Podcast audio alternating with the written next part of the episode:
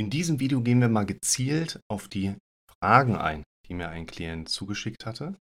Und was wir hier zunächst einmal als Aufbaustruktur nehmen, ist das Video mit dem Bezug auf Fragen, die wir uns stellen dürfen. Einerseits, dass wir erkennen dürfen, wir haben ziemlich viele problemorientierte Fragen im Kopf, die kommen automatisch hoch. Das ist unser automatisch dramatisch denkendes Gehirn. Und wir eben aufpassen dürfen, welche Fragen sind da eigentlich so da. In dem Zusammenhang, zeige ich euch in dem Video auf, ist aber auch ganz wichtig, dass wenn diese Fragen in unserem Kopf, unserem Kontinuum eine bestimmte Präsenz haben, werden sie auch eine Rolle spielen, weil unser Gehirn denkt diese Fragen, gedanklichen Inhalte im Hintergrund immer weiter und will uns dazu passend dann entsprechende Gedanken wieder hochgeben. Willkommen zum Podcast für mentale Gesundheit, Zufriedenheit und Wohlbefinden. Wir machen das in den kommenden Videos immer so, dass ich euch die Originaltabelle, die ich jetzt gerade anlege, für euch einfach freischalte. Den Link findet ihr unten in der Beschreibung oder in den Kommentaren. Da setze ich euch den gerne rein und werde euch nicht nur diese Originaltabelle zum Anschauen dann entsprechend freischalten und ähm, könnt ihr quasi euch das alles in Ruhe angucken. Ändern könnt ihr dann daran nichts, warum auch, könnt euch das ja gerne reinkopieren in eure Liste, wenn ihr da Bock drauf habt. Aber vor allen Dingen werde ich euch die Links direkt hier in die Tabelle mit reinsetzen. Das macht aus meiner Sicht Sinn, hier direkt vielleicht gerade schon noch einmal den, den Ursprungslink zu, der Original, zu dem Originalvideo mit dazu zu setzen, wo es um das Thema geht, diese Fragen darfst du dir stellen. Grundsätzlich, wenn man hier drüber schaut, dann ist etwas auffällig, was dem Klienten beim Schreiben seiner Fragen auch direkt aufgefallen war. Er stellt viele Warum-Fragen.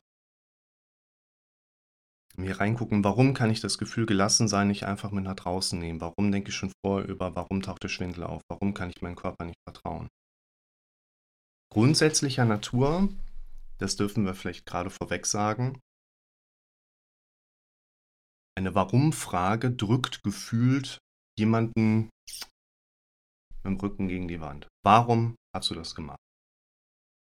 In Kontext Therapieberatung ist eine der zentralen Kommunikationsempfehlungen, die man da trainiert, aber auch so ein bisschen bei den Leuten mit darauf achtet, keine Warum-Frage zu stellen, weil zum Beispiel für mich jetzt auch, wenn ich jemanden frage, warum, warum machen sie das denn? So. Ja, gefühlt drückt einen das gegen die Wand. Warum haben sie Angst? Wenn man sich ein bisschen mit dem Thema beschäftigt, ist es eigentlich eine ganz gute Frage, weil wir damit nach der Grundlage fragen. Also worauf baut das subjektive Erleben auf, Angstgefühl auf vorhergehende Informationen, die abgelaufen sind? Würde ich jetzt anders formulieren im Sinne von, ne, wir haben ja diese Wahrnehmungskanäle und was ist da, bevor die Angst kommt, beispielsweise.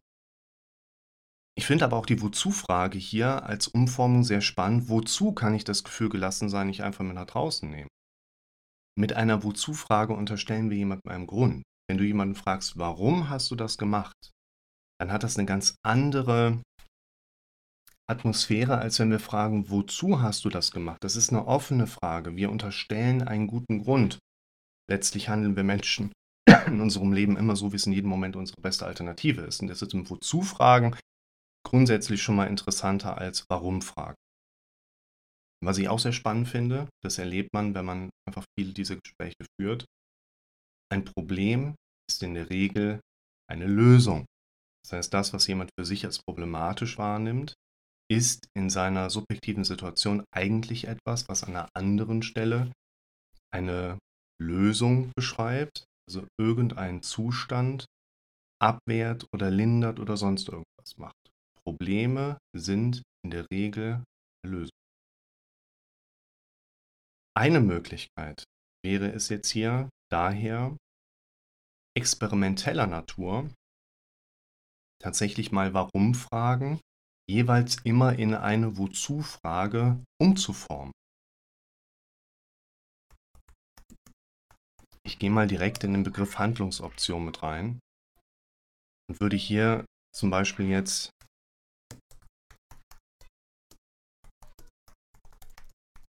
Und wenn ich meine, diese Wozu-Fragen auszuformulieren, dann meine ich damit auch gleichzeitig ohne große gedankliche Leistung einfach mal eins zu eins übertragen. Wozu kann ich das Gefühl, gelassen zu sein, nicht einfach mit nach draußen nehmen? Oder wenn ich das nächste Mal in den Supermarkt gehe, was unterscheidet sich vom sicheren Zuhause? Oh, das ist gut, das kommt nachher in einem anderen Video auch noch. Wozu kann ich das Gefühl, gelassen sein, nicht einfach mit nach draußen nehmen? Meine erste Antwort wäre, weil offensichtlich dein Kopf eine Gefährdungslage mit bestimmten Punkten verbindet. Und gelassen sein passt einfach nicht zum Kontext einer potenziell lebensgefährlichen Situation. Wozu denke ich schon vorher über Aktionen nach? Warum kann ich sie nicht einfach auf mich zukommen lassen? Weil Vorbereitung besser als Nachsorge ist. Wozu taucht der Schwindel bzw. die Benommenheit meistens nur draußen auf? Lass uns dem mal auf den Grund gehen, weil wahrscheinlich in Bezug auf draußen andere Bilder da sind als. Ja, also ihr merkt, was da passiert. Einfach nur aufgreifen, was ist, leichte Veränderungen mit reinbringen im Sinne von oder kleine Veränderungen, eine Wozu-Formulierung, bringt uns neue Perspektiven, bringt uns neuen Spielraum mit. Wir gehen mal, das war jetzt nur so ein bisschen Vorgeplänkel, ne? Also ein Aspekt wäre tatsächlich, wozu Fragen mit ausformulieren. Wir gehen jetzt nicht so schnell durch die Fragen schon durch, sondern greifen uns die jetzt mal Stück für Stück auf. Warum kann ich das Gefühl, gelassen zu sein, nicht einfach mit nach draußen nehmen oder wenn ich das nächste Mal in den Supermarkt gehe? Was unterscheidet sich vom sicheren Zuhause? Das ist ein Punkt, den viele Menschen erleben, den wir alle eigentlich irgendwo erleben, dieser Punkt, dass wir sowas wie eine Sicherheitszone haben oder Safe Zone könnte man sie. Und in dieser Safe Zone, dieses sichere Zuhause, da erlebe ich andere Dinge als draußen, da erlebe ich Dinge aber auch anders, als ich sie draußen erlebe. Und sehr viele Menschen haben tatsächlich so ein Streben hin zu diesem Safe Zone Aspekt, sicheres Zuhause, Sicherheit, die man dann einfach spürt. Das kann ein eingrenzbarer Ort sein, ein Punkt, auf den ich mich dann im Hinzu-Modus bewegen kann. Das kann aber auch quasi umgekehrt sein, dass ich nicht von irgendwo auf einen Punkt hinzustrebe, sondern von dem aktuellen Punkt einfach wegstrebe. Das haben wir ganz häufig bei Symptomen, die man dann im Kontext von einer agoraphobischen Störung beschreiben kann. Jemand erlebt Unsicherheiten, bekommt innere Unruhe, Panik, hier Kirmes, großes Volksfest und in dem Moment, wo er sagt, komm, für heute reicht's, ich, sobald man die Grenze der Festwiese verlassen hat, zack, geht's mir gut. Ich stehe im Supermarkt an der Kasse, oh, was ist, wenn ich mich jetzt hier drin bin draußen, zack, alles wie weggeblasen. Und das finde ich ganz spannend, weil was wir in Bezug auf diese Safe Zone hier vielleicht so ein Stück weit mit einbringen können, schon mal so als Idee, und ich nenne hier das mal gerade Vermerk oder so, keine Ahnung.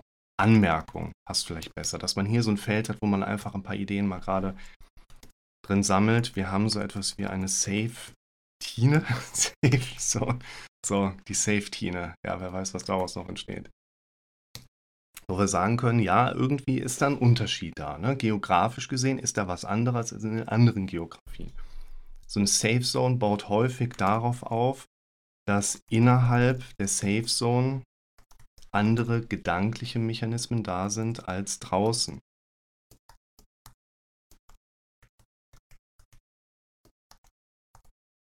Und in dem Kontext ist das ein Punkt, der mir immer ganz wichtig ist, euch das so herzuleiten, weil man natürlich schauen muss, wie kann man das von mir gesagt auf die eigene Situation übertragen.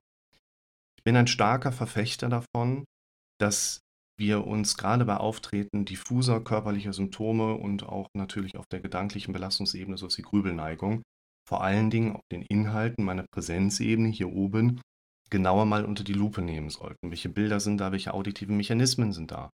Das heißt nicht, dass wir jetzt jede körperliche Symptomatik auf einen negativen Gedanken extrapolieren könnten, sondern das heißt für uns erstmal, wir haben häufig die Situation, dass ein angstmachender Gedanke, schaut euch das erste Video hier an, hier in dem Zusammenhang mit der Ähm, stelle deine Fragen.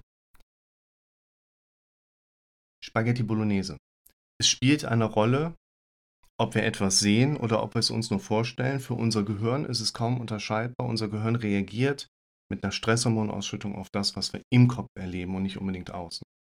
Und unser Körper geht halt immer hin und sagt, okay, Lebensgefahr, wir müssen kämpfen, wir müssen uns verteidigen. Und natürlich gibt es viele Situationen, wo auf einen negativen Gedanken eine Problematik für unseren Kopf wahrnehmbar ist und daraufhin eine Stresshormonausschüttung erfolgt. Es gibt aber auch genug Situationen, da ist halt ein Phänomen da, man nennt das medizinisch auch gerne eine Sensation. Da sind irgendwelche Sensationen da, auf die unser Körper sich dann oder auf wir uns antrainiert haben, zack, mit Sch oh, da kommt eine schnelle Reaktion. Dann kommt der automatische Bewertungsgedanke unseres Körpers und dann geht die Chose halt so los. Das heißt, merkt euch das, es ist nicht unbedingt immer dieses einseitig lineare auf den Gedanken folgt das Symptom, sondern wir haben natürlich Kreislaufprozesse, wo ich euch auch empfehlen würde, sucht um gedankliche Präsenzen rund um die symptomatische Situation. Das heißt, wir haben eine Safe Zone, vielleicht als einen Ort, wo andere Gedanken von deinem Gehirn kommen als außerhalb. Und wir haben vielleicht mit Safe Zone auch einen geografischen Punkt, wo einfach dein Gehirn weniger darauf trainiert ist, angstauslösende Reflexe nach oben zu bringen. Das heißt, hier würde ich auch eher die Frage stellen, warum kann ich das Gefühl gelassen sein nicht einfach mit nach draußen nehmen? Naja, weil dein Kopf vielleicht noch Dinge draußen erwartet, die von dir noch nicht ausreichend vorbereitet worden sind und entsprechend ein einhergehendes Training noch nicht stattgefunden hat. Und hier würde ich euch tatsächlich auch empfehlen. Es gibt ein Video, das habe ich gemacht. Darum äh, suchst du nach deinen Symptomen. Und wie ich das eingangs erklärt habe, machen wir das jetzt direkt. So, zack, ich habe da mal was vorbereitet. Habt ihr direkt den Link mit da drin. Yes. Also hier kann man tatsächlich das Konkretisieren macht immer Sinn, also Handlungsoptionen generell. Man kann anfangen, diese Wozu-Fragen auszuformulieren. Vor allen Dingen ist aber in vielen Situationen tatsächlich das Konkretisieren ein wichtiger Punkt. Es gibt Fragen oder hier, warum kann ich das Gefühl gelassen sein, nicht einfach mit nach draußen nehmen, wenn ich das nächste Mal in den Supermarkt gehe. Auch hier nochmal, welche Bilder sind genau da? Welche auditiven Präsenzmuster sind exakt vorhanden, auf die wir uns dann entsprechend auch ein Stück weit einschießen dürfen? Hierzu spielt für mich zum Beispiel auch eine Rolle, wie du mit deinen Befürchtungen umgehen kannst. Das ist jetzt natürlich hier innerhalb der Befürchtungstabelle einmal, aber vor allen Dingen auch das allererste Befürchtungsvideo, wo es vor allen Dingen auch darum geht, dass wir unseren konkreten Befürchtungen eins zu eins etwas gegenüberstellen dürfen, dass wir verstehen dürfen, negative Gedanken wirken fünf bis zehnmal stärker als positive, sagt die Studienlage, und wir dann hier entsprechend auch, ja, bitte einsetzen.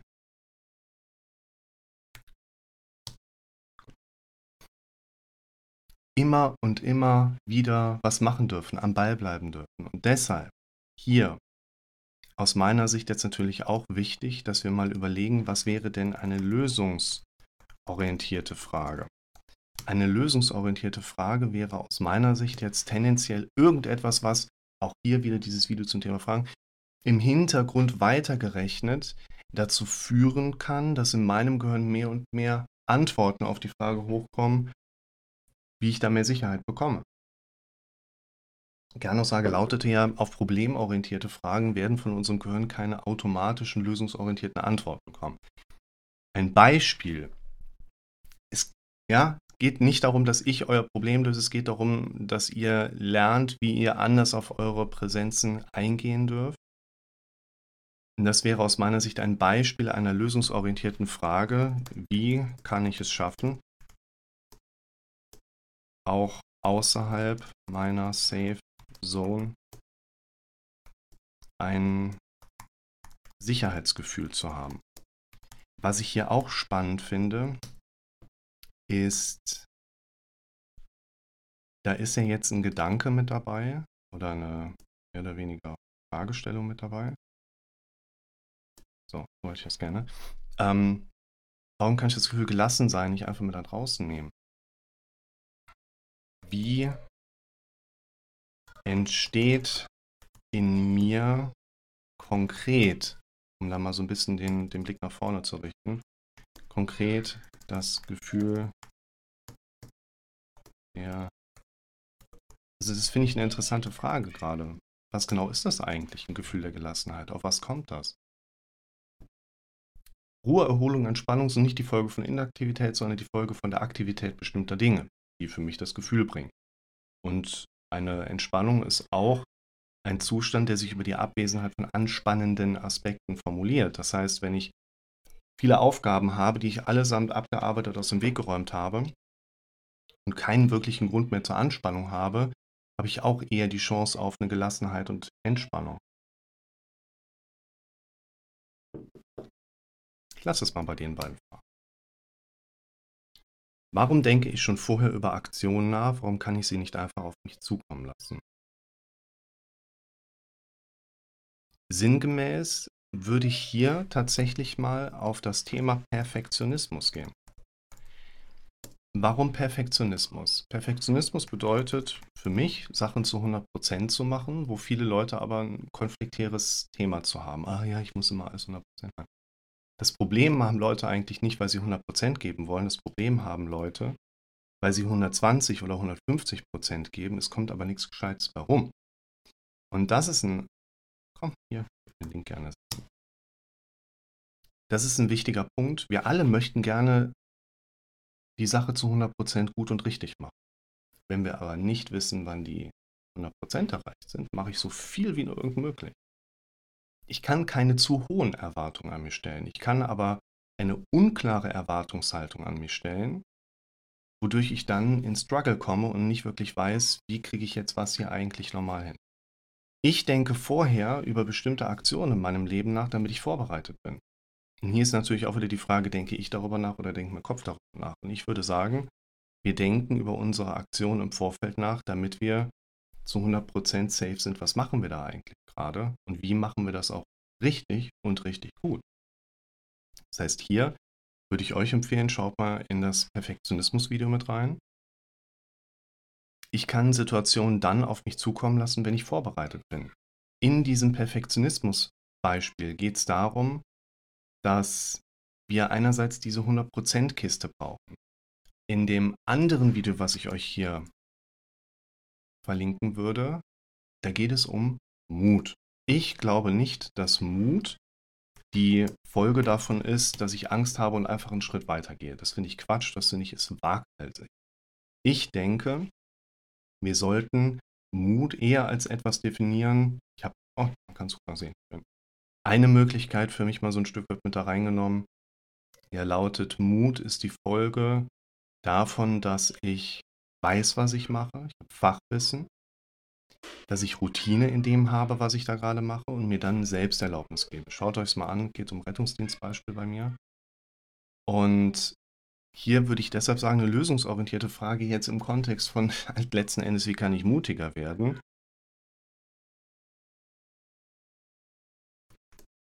über welche Aktion mache ich mir im Moment eigentlich genau Gedanken?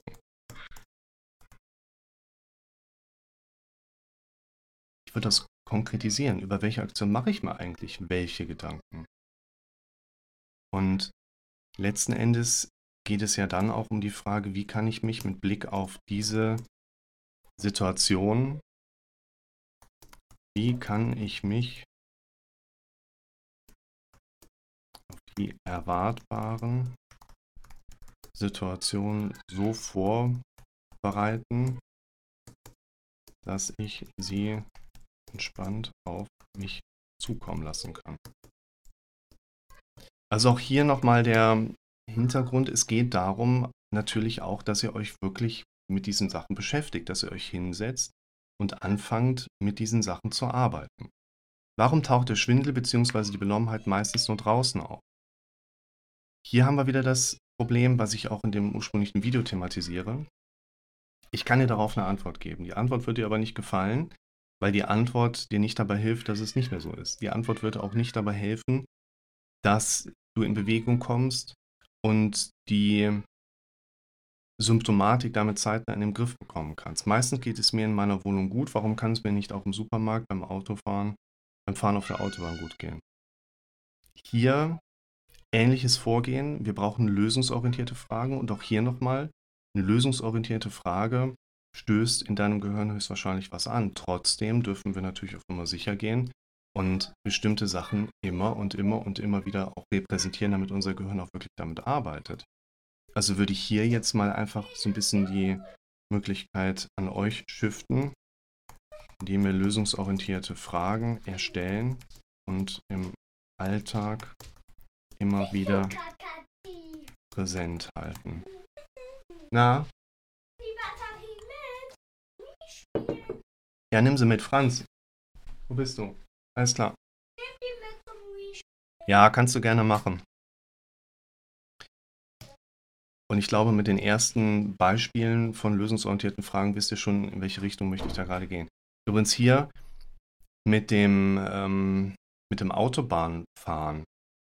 Letztlich geht es auch in einer solchen Betrachtung hier darum, dass ich diese problemorientierten Gedanken vor allen Dingen in dem Kontext erlebe, als dass sie mich dann im nächsten Schritt von Handlungen abhalten, die ich eigentlich erleben möchte im Leben. Deshalb quatschen wir überhaupt darüber, weil es ein äh, inkongruentes Interferenzmuster gibt. Also da ist irgendwas so inkongruent, da ist irgendwas interferent, da ist so, ich komme einfach nicht weiter.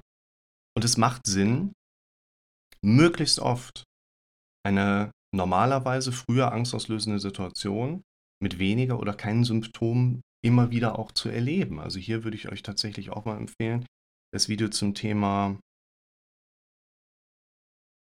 Konfrontation wo ich vergessen habe, auf dem Aufnahmen-Button zu drücken. Ganz langes Video gemacht habe, vergessen aufzunehmen. Also könnt ihr mich dann dabei sehen, wer es noch nicht gesehen hat, wie ich am Strand stehe und schaufel. Aber ist ja auch cool. So. Das macht er dann nicht, ne? Zack, so.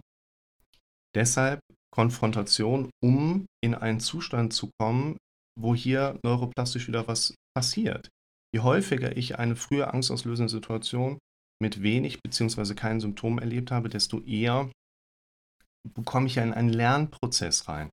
Und hier wäre tatsächlich auch eine Empfehlungsmöglichkeit, kauft euch einen Netflix, Netflix, einen Flixbus-Simulator, Netflix-Simulator. ein Flixbus-Simulator, setzt euch zu Hause hin, fahrt den ganzen Tag Auto, mal gucken, wie es ist, kauft euch eine VR-Brille und konfrontiert euren Geist damit, dass ihr die ganze Zeit da unterwegs seid ihr dürft es übertragen auf. Grundstruktur dürft ihr entnehmen, ne? sowas kann man machen, Simulation, fahren, letztlich aber auch eine Möglichkeit, einen Gedankenimpuls zu bekommen, hey, was könnte ich dann eigentlich für mich daraus machen? Warum kann ich meinem Körper nicht vertrauen? Woran merkt man, dass man seinem Körper nicht vertrauen kann? Henry Ford hat das mal so schön formuliert, der mit der äh, großartigen Idee der Fließbandarbeit. Egal, ob du sagst, etwas funktioniert oder etwas funktioniert nicht, du wirst Recht behalten. Und das ist nicht so gut für uns, weil wir hier sagen, ich kann meinem Körper nicht vertrauen. Ja, okay, Mist, das ist natürlich blöd für dich. Wir dürfen anfangen, uns hier oben auch zuzuhören und Formulierungen umzuändern. Darüber quatschen wir die ganze Zeit. Warum sollte ich meinem Körper? Natürlich kann ich meinem Körper vertrauen. Ja, habe ich aber nicht bisher. Ja, okay, woran merkst du denn, dass du deinem Körper nicht vertrauen kannst? Ja, der macht, was er will. Ja, natürlich macht dein Körper, was er will, dafür ist er ja da.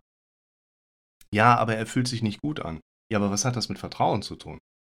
Ja, ich höre hier oben nicht, dass ich meinem Körper vertraue. Ja, natürlich nicht, weil es nicht Aufgabe deines automatisch, dramatisch denkenden Gehirns ist, dir zu sagen, du vertraust deinem Körper. Dein automatisch dramatisch denkendes Gehirn soll nur dafür sorgen, dass du situativ überlebst. Dein Körper und dein Kopf haben andere Ziele als du. Du willst lange gesund und glücklich leben. Dein Kopf will nur situativ überleben.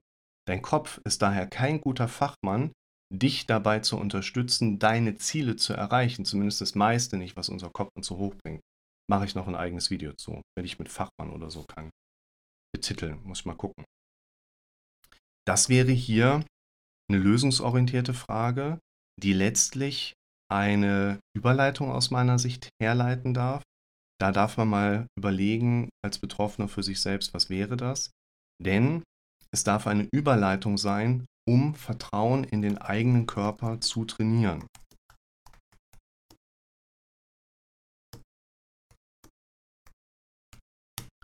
Zu diesem Thema habe ich auch Videos gemacht. Vertrauen in den eigenen Körper. Und zwar würde ich euch hier zwei Videos empfehlen. Einmal Vertrauen in die eigene Gesundheit.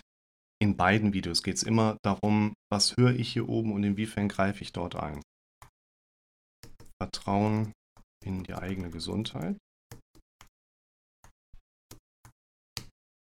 Und das andere ist Vertrauen in den Körper aus der neuen Linie Hypochondrie-Videos.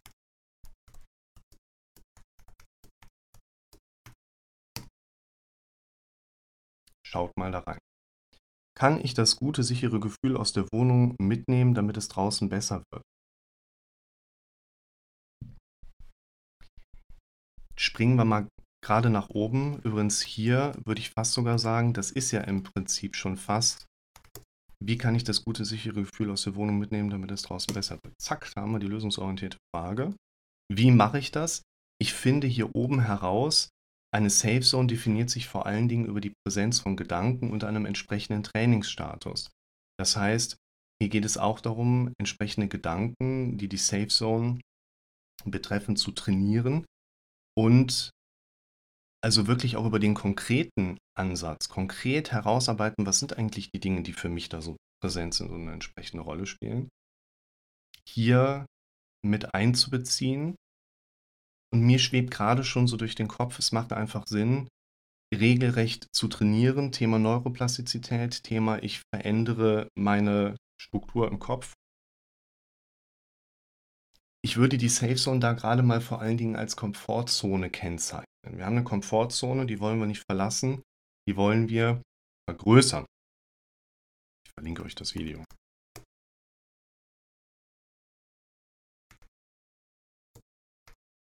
Komfortzone. Da habe ich irgendwie mal ein Thumbnail gemacht, da habe ich eine Krone auf. Frag mich nicht warum. Experimentiere auch. So, zack, bums. Kann ich nicht das nächste Mal gelassen bleiben, wie ich jetzt auch zu Hause bin, wenn ich etwas unternehme?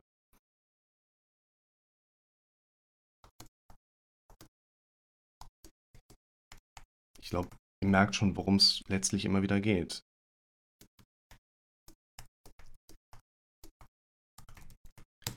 Abschließend hier, muss ein bisschen auf die Zeit gucken, wir haben nämlich nur noch 25 Sekunden, würde ich das gleiche empfehlen, wie ich weiter oben eben auch schon dargestellt habe. Also, wir können durch Vorbereitung von den potenziell kommenden Situationen unseren Kopf in Szenariotechnik schicken. Es gibt Probleme, die sollten lösbar sein. Wir sollten Aspekte im Kopf haben, wo wir Formulierungen haben, die uns genau auf diese Frage eine konkrete Antwort geben. Thema Mut, schaut da auch nochmal rein. Ich wünsche euch alles Gute, bis zum nächsten Mal.